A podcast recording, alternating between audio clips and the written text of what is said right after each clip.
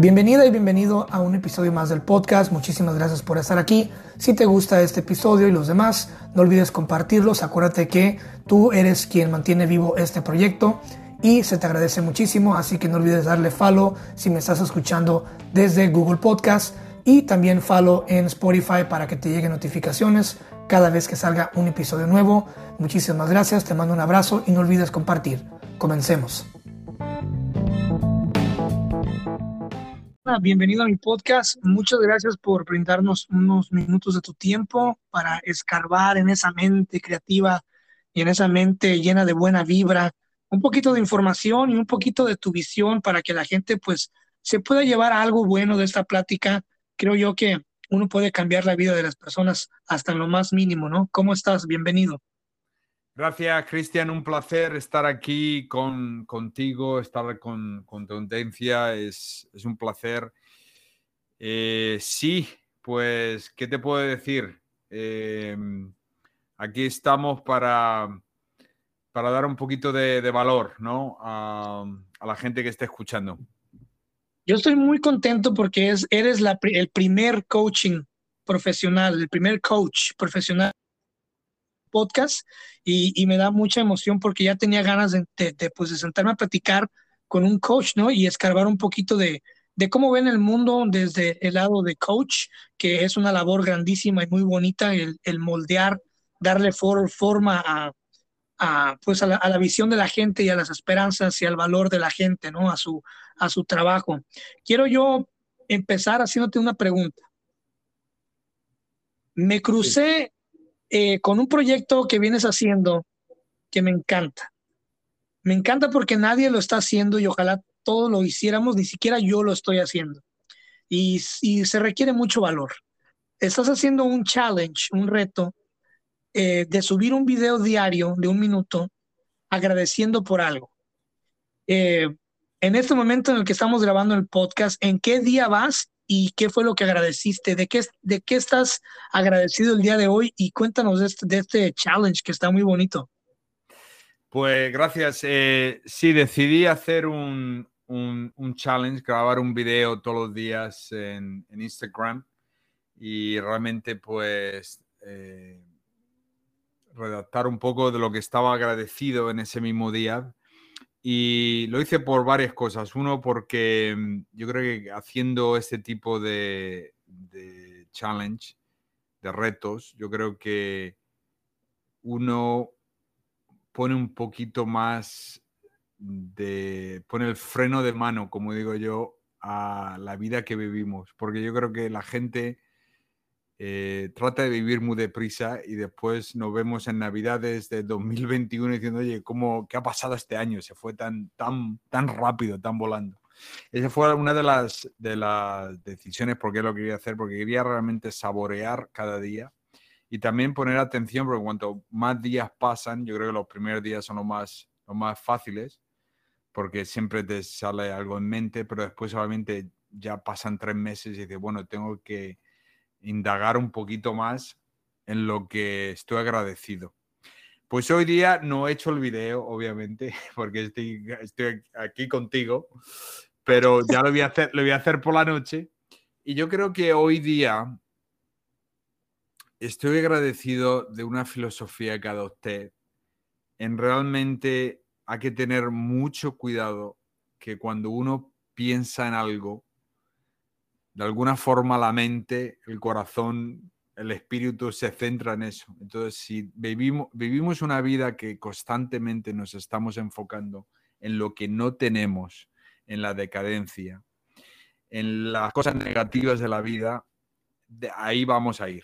En picado vamos a ir. Las cosas realmente van a resultar de, ese, de esa forma, ¿no? Entonces, súper agradecido de siempre pensar lo mejor de todo porque yo creo que la vida te da oportunidades y te da cosas que tienes que...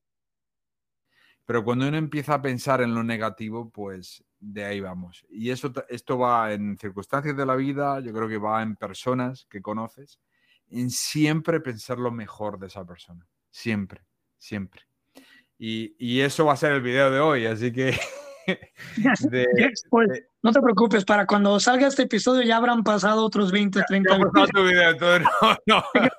no, vamos, no es un spoiler. No, no es un spoiler, pero eso está, está agradecido de, de pensar lo mejor de todo. Hablando de estar uno agradecido, escarbando un poquito, eh, escarbando un poquito eh, de, tu historia, estoy viendo que fuiste, pues, eh, un alto, estuviste en altos puestos de management, de, de, gerencias en Oracle y luego en, una empresa muy grande que se llama Magpie.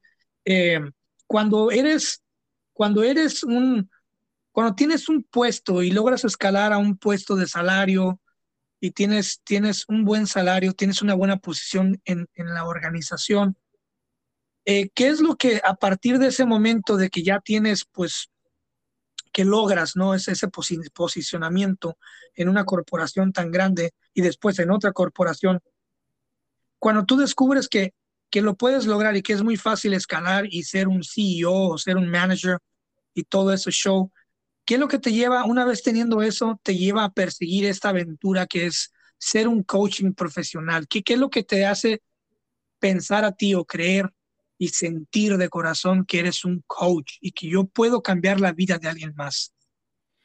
Em, bueno, dos cosas. Yo creo que, yo creo que todos los coaches que, que, que, están en el mundo, yo creo que saben que se han metido en esta profesión o esta, vocación, digamos, sin saber realmente al principio lo que era coaching, ¿no? Porque yo creo que cuando ves coaches dices, oye, qué bien, cómo lo hacen. Y después te das cuenta que el primer paso de hacer coaching es, tienes que eh, meterte al, al, sótano, como digo yo, tienes que ir abajo de ti y realmente tienes que, de alguna forma, hacerte coaching a ti para tú hacer coaching, ¿no? Tienes que estar, tienes que estar muy, muy claro de, dónde vienen tus emociones, tus pensamientos, la forma que haces las cosas. Para mí cambió, yo creo que cambió la, de, dónde estaba en, el sector informático y viajando y, realmente viviendo una buena vida muy cómoda. Yo creo que fueron varios factores. Uno fue el contacto que tenía con mis seres queridos, sobre todo mi, mi hija, mi esposa en aquel tiempo obviamente el matrimonio, que vi que, que bueno, que tener, tener un matrimonio exitoso es la comunicación y si no estás muy cerca de esa persona, pues poca comunicación vas a tener, ¿no? Y después también vi, vi el... a quién yo estaba ayudando. Me, me hacía esa pregunta, ¿a quién, cuando yo vendo mucho, mis equipos llegan a la cuota o, abrimos mercados nuevos o nos estamos expandiendo, tenemos más clientes todavía, ¿a quién estoy yo impactando? ¿A quién estoy yo ayudando? Y realmente a las personas que estaba ayudando son los, los, socios de la empresa o obviamente la gente que tiene acciones en la empresa, ¿no? Pero cuanto más sube una empresa, pues más ellos más ganan.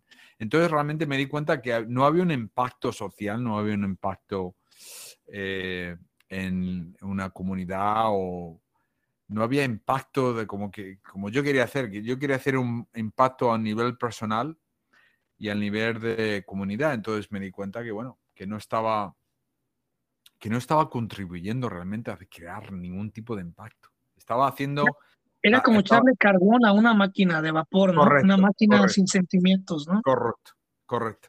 Entonces, em, decidí, decidí buscar eso y, mucha gente que me conoce, ellos me dijeron, oye Javier, ¿por qué no te metes a ser un psicólogo o, dar terapia? Porque te gusta, te gusta hablar con la gente, te gusta crear. Yo cuando tenía equipo de venta hacíamos, hacíamos metas personales y metas profesionales, eh, había ese tipo de, conversación. Eh, hacíamos mm, muchas actividades de, conexión, eh, porque me gustaría, me gustaría tener, siempre me ha gustado tener un, equipo en armonía, que se conozcan, que se sientan seguros, que también se apoyen entre ellos, tanto lo personal o profesional.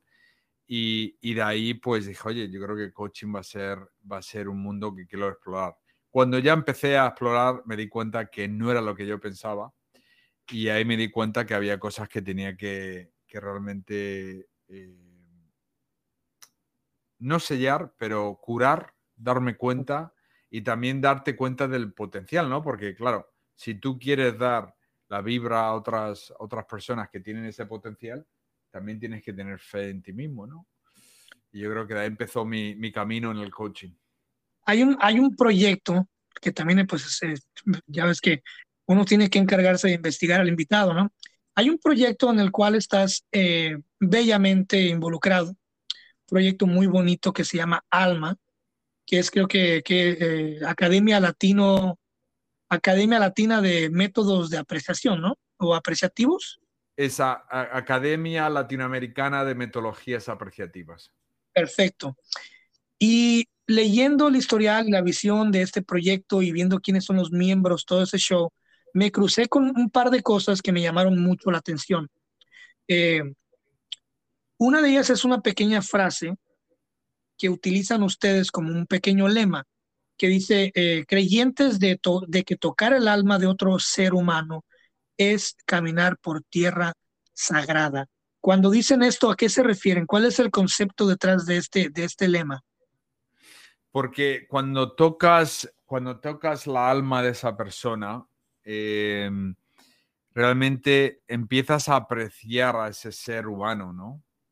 Y empiezas un poco a indagar y a saber realmente el propósito de esa persona, ¿no? Empezamos a apreciar, apreciarnos como seres humanos, ¿no? Y a darnos ese respeto y, y también tener esa curiosidad y también no, no tener jerarquías como hay muchas, eh, muchas empresas, muchos grupos, ¿no? Eh, entonces empezamos a, a, ver lo bonito que es, ¿no? Un ser humano y una persona. Otra, otra, otra terminología que miré es la indagación apreciativa. ¿Qué es la indagación apreciativa y cómo funciona o cómo la desempeñan? Sí, pues la indagación apreciativa, y es una buena pregunta, es obviamente la fundación o es los pilares de alma, ¿no? De ahí se basa alma, ¿no? Entonces la indagación apreciativa es un proceso de desarrollo tanto para, para empresas uh, o equipos o, o grupos a que involucras a las personas de, de, ese grupo o de esa empresa o de ese equipo con el objetivo de realmente renovar o cambiar o fortalecer lo que es el, el, el performance, ¿no? Lo que es el... a dónde quiere llegar ese grupo, qué es lo que quiere ser, ¿no? Entonces, eh, en, entonces lo que hacemos es, o, obviamente usamos una serie de preguntas, ¿no? Eh, que en vez de indagar en los problemas, estamos realmente indagando en lo mejor que son y a dónde quieren ir, ¿no? Entonces una, es una serie de, de preguntas, una, una serie de, de, pasos que damos. El primero es el descubrimiento, ¿no? Que es la identificación del, de lo que está funcionando bien. ¿no? Por ejemplo, cuando yo, hago, cuando yo hago con clientes o cuando hablamos con personas, yo siempre les pregunto, oye, ¿qué está funcionando bien en tu empresa? Porque lo que funciona bien es lo que podemos mejorar mejor. Lo que no está funcionando es lo que tenemos que arreglar. Entonces, va a haber más cosas que tenemos que arreglar, entonces ahí nos quedamos. Pero si empezamos a identificar los procesos que funcionan bien, podemos mejorarlos mejor todavía. Después el segundo paso es el sueño, que tratamos de visualizar los procesos que funcionan bien para el futuro. Entonces, por ejemplo, si esto está funcionando bien, ¿qué te gustaría, qué, te inspira a verlo que funcione mucho mejor? ¿Cómo se vería eso en el futuro?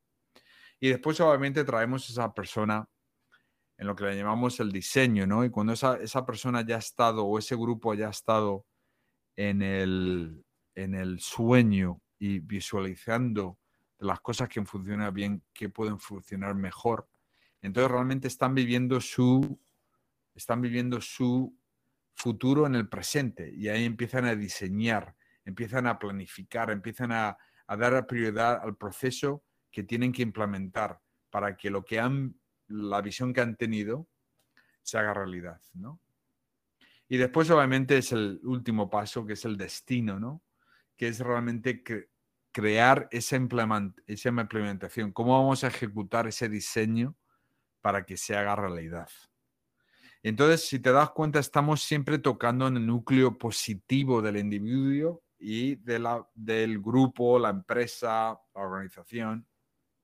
Siempre estamos tocando ahí. No estamos nunca llegando a, la, a, lo que no está funcionando mal, en las cosas que están pasando mal, la deficiencia de las personas, ¿no? Y, obviamente es una filosofía que se implementa, se implementa en, muchas empresas ahora mismo. Se, probablemente las Naciones Unidas lo está implementando también para crear ese futuro.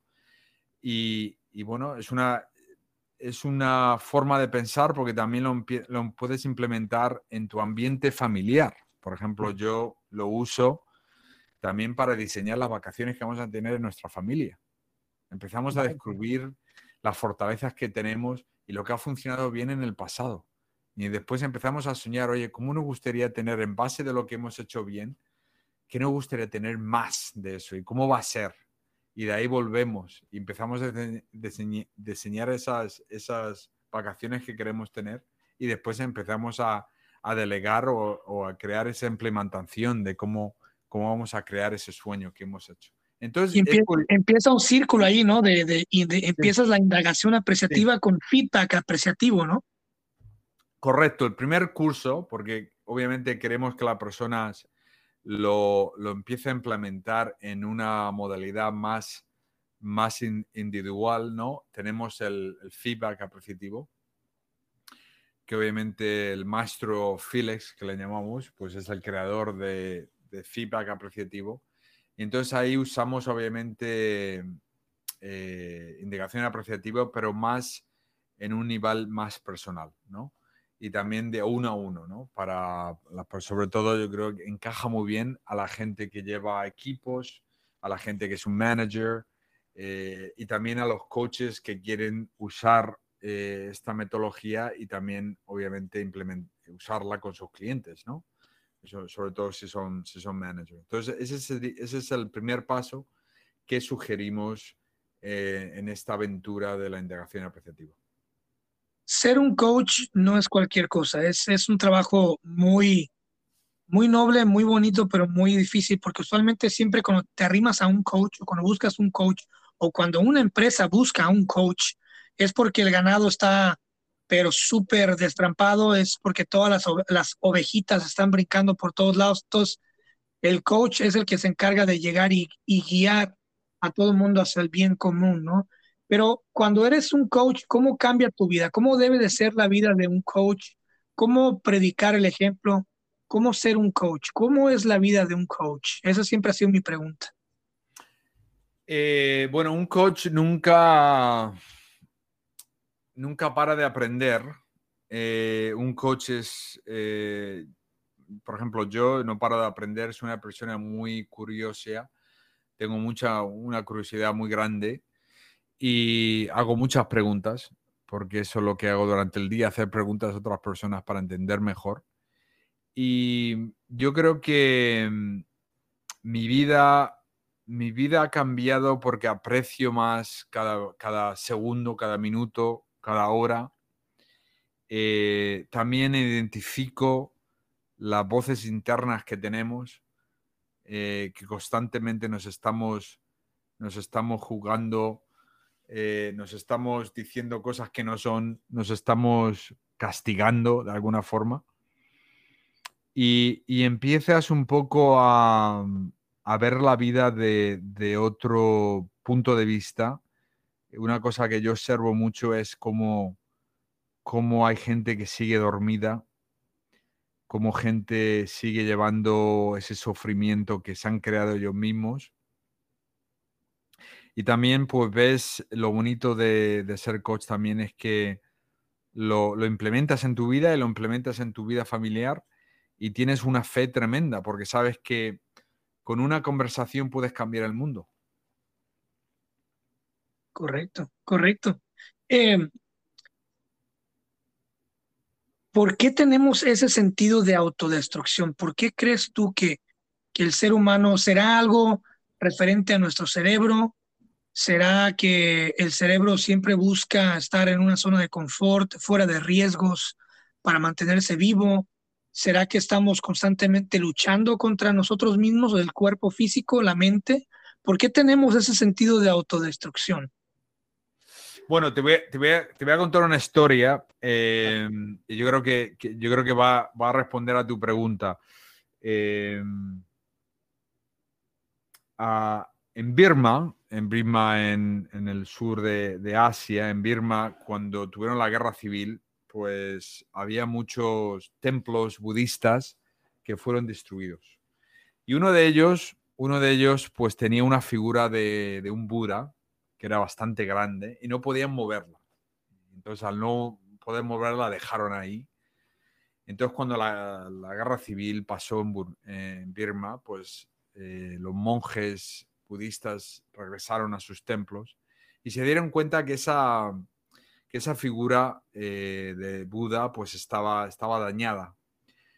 Entonces, cuando empezaron a reconstruir la, figura del Buda, se dieron cuenta de que había algo por dentro.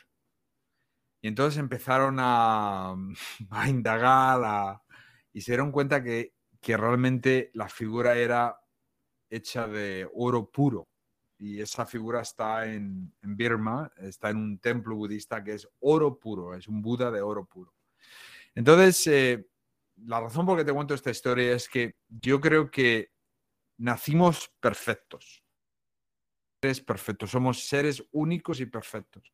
Y cuando nacimos, venimos a este mundo, empezamos a, a ver el mundo, obviamente, con una mente de niño y una y un espíritu de niño, un corazón de niño. Entonces eh, empezamos a tener dos, cosas. Una de ellas es que las cosas malas que nos están pasando, nos echamos las culpas a nosotros. Por ejemplo, si uno, nace, uno se, está criando en, un ambiente que sus padres están divorciando, normalmente los niños se echan las culpas a sí mismos. O si ven que sus padres discuten mucho, se, se echan las culpas a sí mismos. Entonces empiezas a ponerte ese, ese barro que, se, que, se, que en ese Buda había, ¿no? Empiezas a un poco a, a, darte cuenta, a, a, tapar ese, ese, ese oro que tienes adentro.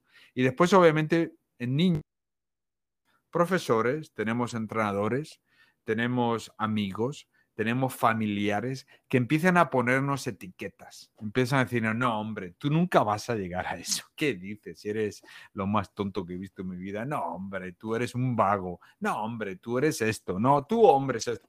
Y entonces, obviamente, como niño, no, no, no sabemos, obviamente, el razonamiento es un razonamiento del niño. Entonces, ¿qué hacemos? Es una persona adulta, es una persona mayor, pues adoptamos ese ese, nombre y empezamos a poner más barro, más barro, más barro. Y entonces, al final de nuestras vidas, o al fin, no al final de nuestra vida, ya cuando llegamos a una edad ya que somos adolescentes, pues realmente ya hemos creado, ya hemos creado esas voces, hemos, hemos creado esa voz de que cuando pasa algo, pues ahí va, vamos a escuchar al vecino que dijo, no, hombre, tú eres un necio, no, hombre, tú eres un tonto. Entonces ahí empezamos a, culparnos a nosotros, a castigarnos a nosotros. Y realmente no nos damos cuenta que eso no somos nosotros. Eso es, eso es lo que nos ha dado las experiencias estas de la vida, nos, ha dado nuestra familia, nos ha dado los profesores, nos ha dado los entrenadores, los amigos, otros familiares. Entonces, hay un ejercicio que estoy digamos, encantado de, de, compartir con tu audiencia, si quieres, con todo el permiso del mundo, si quieres. Entonces, hay un ejercicio que yo hago.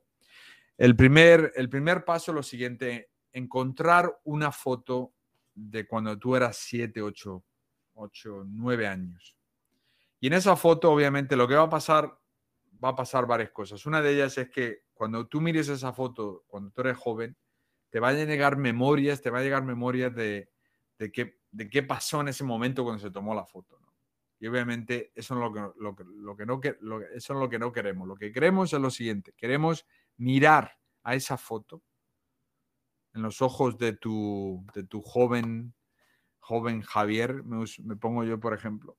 Y, tenemos que empezar a recordar los regalos, las fortalezas, los valores que teníamos a esa edad.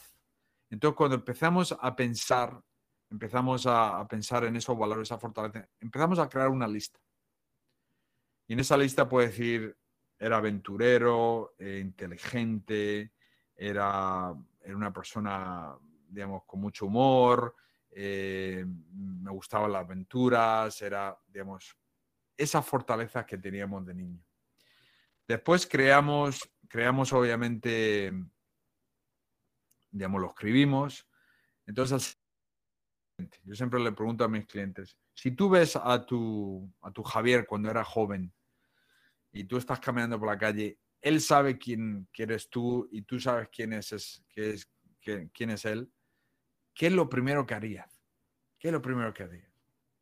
Mucha gente me dice, bueno, le daría, le daría consejo, no hagas esto, lo hago lo otro. Digo, no, no, ya lo, está, ya estás empezando a jugar, a jugar tu, tu joven, tú. ¿Qué harías? ¿Qué es lo primero que harías? Y mucha gente al final dice, lo, lo, lo abrazco, lo beso, le, le digo que, que, que, eres lo más lindo que hay en el mundo. Correcto.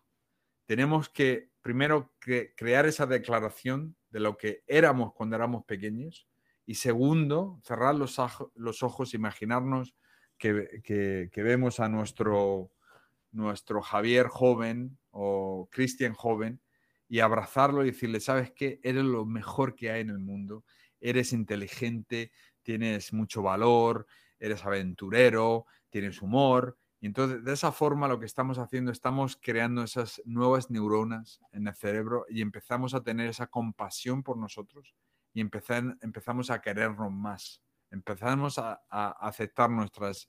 Ah, lo que pensamos que no es perfecto es perfecto y lo que pensábamos que era barro, tenemos que un poco romper ese barro seco y ver realmente el, el, oro que tenemos por dentro, ¿no? Porque eso realmente lo que es. Entonces, cuando uno empieza a aceptarse por sí mismo, empiezas a aceptarse lo que eres realmente. Lo que eras de pequeño nunca, nunca te ha dejado. Lo que pasa es que te has olvidado o le has puesto muchas etiquetas.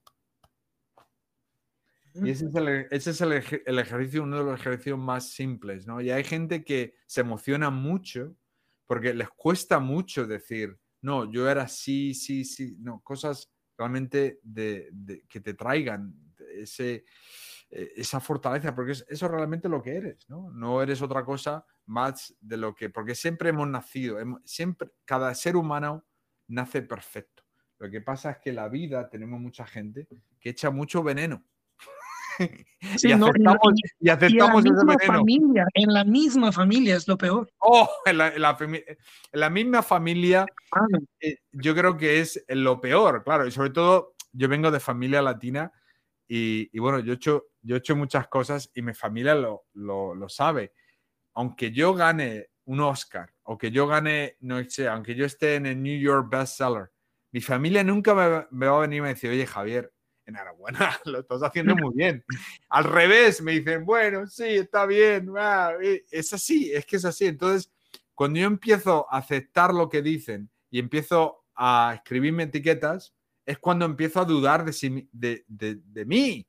Pero cuando digo, bueno, ¿sabes qué? Así son, así que una de dos, o los dejo ir o no los escucho, digamos, digo, vale, muy bien, ahí, o no esperas nada, ¿no? Porque yo, yo sé lo que soy, yo sé la fortaleza que tengo, yo sé los regalos que tengo. Entonces, hay que seguir de esa manera. Pero hay mucha gente que se hace influenciar por eso, ¿no? Te voy a contar sobre mi noche triste que ocurrió el 14 de mayo de este, de este año, 14 de mayo para entrar al 15 de mayo. Yo nací el 15 de mayo de 1991, por ende, acabo de cumplir 30 años este 2021. Eh, y fue algo para mí mágico. Había escuchado que existía la crisis de los 30, ¿no? La famosa aquí crisis de los 30, que yo creo que ya pasaste por ahí, ¿no? ¿Alguna vez? Sí. Eh, Y muchos se referían a esa crisis como que, ah, es cuando, cuando sientes que ya no eres el mismo que antes, o si no tienes hijos, o si todavía no tienes la casa, o todavía no tienes el coche, todavía no eres millonario, o todavía no has, viajado lo suficiente. Y es sumarle más etiquetas a las etiquetas, ¿no? Y ahora ya también le, le, le untas un poquito de miedo y un poquito de inseguridad y un poquito de miedo a la muerte. Esa noche yo llego y me voy de vacaciones todo un mes a México. Y termino los, termina el día, un día precioso, un día hermoso, con los seres que quiero, con mi pareja, y me voy a dormir solo, solo a mi cuarto, solo.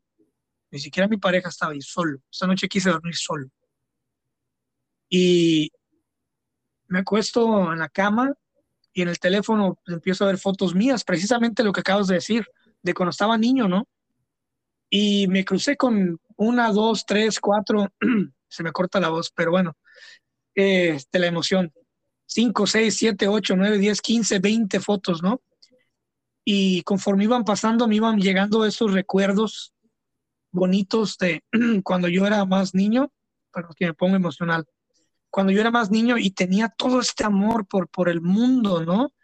y también te das cuenta de que te hizo tanta, te hizo tanta falta, tanto amor, que, que, que, por eso yo creo que tiene, la gente se rompe, ¿no? Cuando, cuando mira esa foto y haces ese, ejercicio, porque es difícil aceptar que ya no eres ese niño, que, que, que las etiquetas que traías terminaste tú muchas veces sumándole otras etiquetas y, y, y es, es, es, un ejercicio muy bonito. Es, yo creo que eso toda la gente que nos escucha debería de hacerlo. Y bueno, esa noche yo lloré sin, sin pensarlo, sin pedirlo y sin poderlo controlar. Lloré como un alma en pena, lloré como nunca había llorado, lloré como todo un hombre, dicen por ahí. Y lloré, pero lloré porque me estaba liberando de, de una etapa. Dije yo, fa, ya tengo tres décadas en este planeta, man. Tres décadas. 30 fucking years, man tres décadas en este planeta, dije, no son nada, o sea, ya, ya estoy viejo en parte, ¿no? Ya tengo historia en este mundo. Y también dije, wow, tengo, tengo salud, tengo un excelente empleo, tengo, eh, tengo amor, tengo una excelente pareja, tengo eh, un gran proyecto, el podcast, tengo otro proyecto, tengo esto, tengo esto y tengo todo esto que estoy cocinando y que está por salir y que la gente no sabe y tengo ya cuatro libros y tengo, me empecé a dar ese amor que son como las nuestras fortalezas, ¿no? Me vi, mi, empecé a reconocer mis fortalezas y no sé, me sentí tan bonito saber de que, de que a pesar de que, de que la familia, como tú lo acabas de decir, me dijo en algún momento que yo nunca iba a hacer esto, o nunca iba a lograr esto, o que nunca iba a ser mejor que el otro hermano. Y es, es muy bonito y es, es muy padre que, que te conviertas en un coach y que empieces a cambiar la vida de otras personas. Es, es algo que, que, te aplaudo mucho y, y, que por eso te tengo aquí. Y también agradezco mucho que, que me hayas contactado. Me, me, encanta, es una puerta que acabamos de abrir y, y la indagación apreciativa, el feedback apreciativo y todo eso que traes está está súper, súper preciosísimo y hace falta más gente como tú allá afuera. Y, y, te lo agradezco, agradezco tu labor, esta es una labor muy bonita. Gracias, gracias, Cristian, gracias por compartir tu historia. Una cosa que quería añadir también es, em, yo voy a cumplir dentro de un par de semanas, voy a cumplir 50 años. Y nada, más, te quiero, nada más que te quiero decir una cosa. Eh, yo era, obviamente, yo sé que cuesta pensar, pero em, yo cuando miro para atrás y empiezas a hacer el inventario de las cosas que ha hecho, pues tú te, las cosas que estás haciendo y las cosas que has hecho y las cosas que vas a hacer, obviamente, porque vas a crear impacto. Pero cuando uno empieza a pensar eso, también hay que tener ojo que la sociedad pone etiquetas a la gente que tiene, tiene de 50 para arriba, empiezan a ponerle etiquetas, no, que estás muy viejo, ¿no? ya, ya, se ya, ya, ya se pasó todo tu vida. Y yo soy al contrario, yo soy la persona que digo, oye, vale, tengo 50 de aquí a 60, a ver, ¿qué, ¿qué hazaña me voy a hacer? ¿Qué voy a hacer? Porque la vida sigue, porque si la mente está funcionando, la vida sigue, la vida sigue. Y vale, sí, muy bien, nos vamos a poner un poquito más viejo, nos vamos a poner un poquito más arrugas, el, el pelo se va a poner más canoso. Pero la, crisis de los 50. Claro, pero la, la, vida sigue, la vida sigue. Entonces, cuando una cosa que, que quiero resaltar que dijiste tú cuando compartiste, empezaste a, a ver, a tener gratitud por las cosas que tenemos, las cosas que estás haciendo, el impacto que estás haciendo. Y eso es lo más importante que hay, ¿no? la gente me dice, oye, Javier, quiero cambiar mi vida. Vale, muy bien. Vamos a empezar a trabajar en la gratitud, porque cuanto más gratitud tengas sobre ti mismo, tu vida, todo lo que tienes, y estás contento, y no estoy hablando contento de ser súper feliz, sino contento de decir, oye, que, que me estoy levantando, que tengo un techo, que, que hay que seguir, y empiezas a poner ese granito de gratitud a otras personas, tu vida va a ir mejor, porque cambia todo, cambia tu energía de la forma que te, te acercas a, a las personas, es todo, sientes esa gratitud. Yo me acuerdo cuando iba mucho a México, iba mucho a México, he tenido ese regalo tan bonito, diré mucho a México. Yo siempre iba con gratitud a los taxistas, al, a la gente eh, ambulante, a, la iglesia que estaba al lado, eh, donde yo iba, iba al Mary, había una iglesia al lado. Cualquier gratitud, gratitud. Y yo nunca me he sentido tan a gusto también. ¿Por qué? Porque siempre estaba echando esa gratitud. ¿no? Eso es una cosa muy importante que hacer. Sobre todo si eres emprendedor, si eres una persona que tienes hazañas por camino, tener gratitud. No te va a hacer más blando, te va a hacer más fuerte tener el sentido humano, ¿no? Tener ese, ese, ese sentido de que, mira, yo insisto mucho, últimamente he estado insistiendo en la experiencia. Eh, lo, he, lo he publicado, he, dado frases, eh, tengo otro podcast que se llama Prácticas Proféticas, eh, y hablamos sobre la experiencia, ¿no? la vida es una experiencia mutua, tú y yo estamos experimentándonos mutuamente. Y, hay personas que, han, lo que reconocieron y, y saben decodificar esa experiencia y pueden despertarte y hacerte ver tu propia, tu propia experiencia. La vida en sí es una experiencia y cómo, cómo sales al mundo y como si tú te levantas al día, yo todos los días me levanto y digo, hoy va a ser un buen día.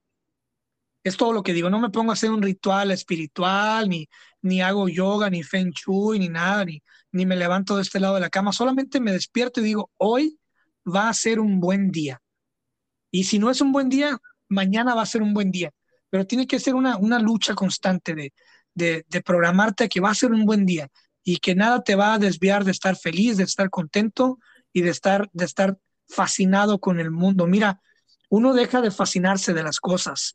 Eh, cuando uno era niño se fascinaba de todo. Te, te voy a contar una experiencia. Eh, mi novia acaba de emprender un viaje, ¿no?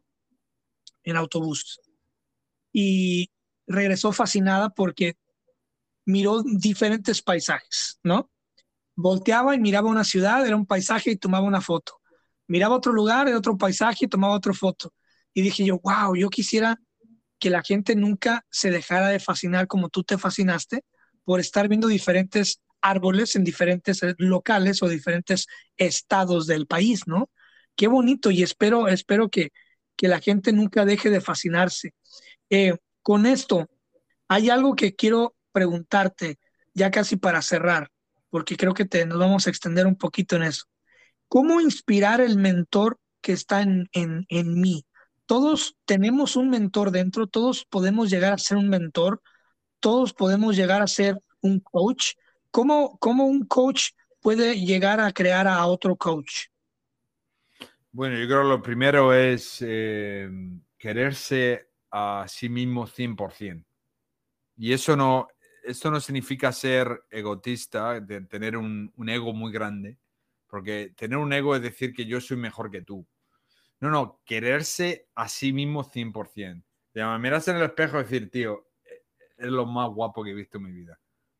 Y eso no, eso no significa que, que los demás sean feos, sino que es que te quieres delgado, gordo eh, te acabas de levantar y no estás peinado, digamos que te estás queriendo 100% y, y, y también no te, no te castigas tanto de las decisiones que has tomado y no han salido como tú querías. porque realmente no es que las has hecho las cosas mal, es que has tomado una decisión y has salido por ese lado, ¿no?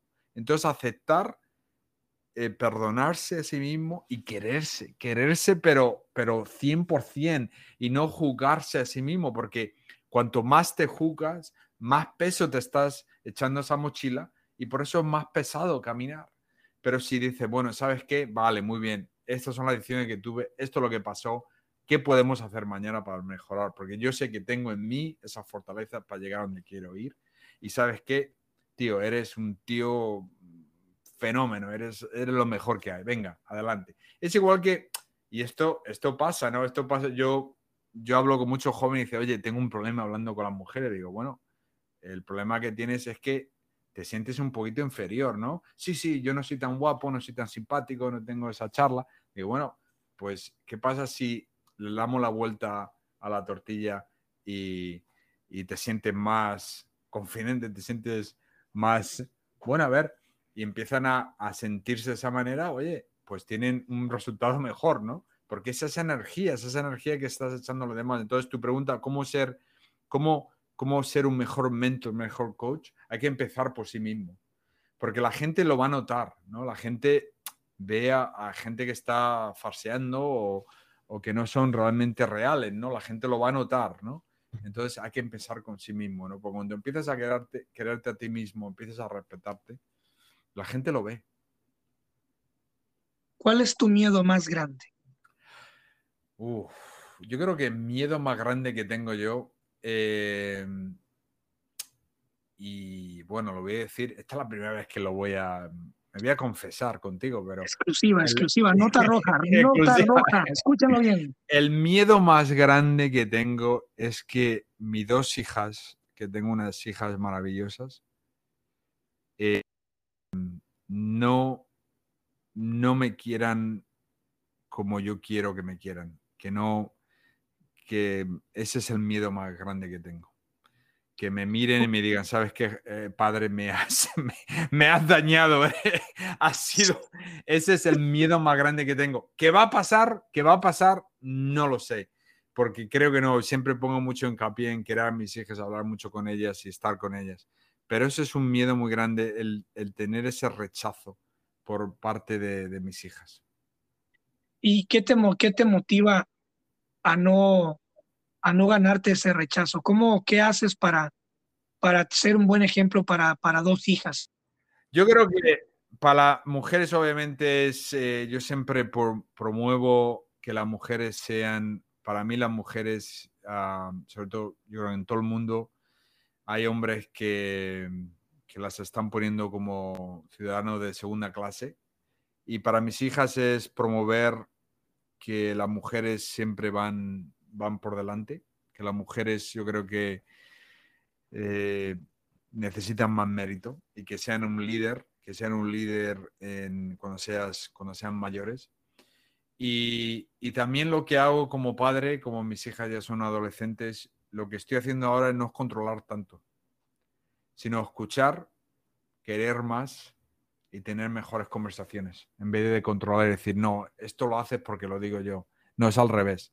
Hacer preguntas usando obviamente la indicación apreciativa y, y obviamente pues eh, observando y teniendo esa conversación porque ahí vamos a unirnos más y voy a entender más lo que están pasando, porque lo que están pasando ahora mismo ellas, yo nunca lo he pasado. Porque siempre hay gente que dice, oye, yo soy adolescente y yo sé lo que es porque no eres adolescente en el 2021, después de una pandemia. Y no eres mujer, ¿no?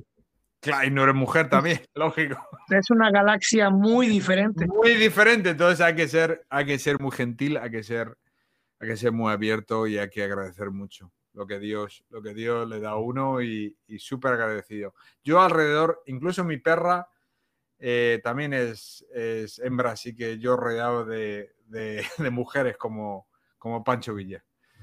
Exacto, la mejor compañía. Eh, hay tres, una vez tuve, tengo mentores, pero uno, uno de mis primeros mentores me dijo que existen tres palabras claves para lograr un buen entendimiento y una buena comunión verbal eh, casi metafísica, ¿no? Psíquica con, con, las mujeres en tu vida. Hermana, madre, hija, eh, amante, novia, lo que sea, esposa. Son tres preguntas a la hora de dialogar. La primera es, ¿cómo te sientes? ¿Qué piensas? ¿Y tú qué crees?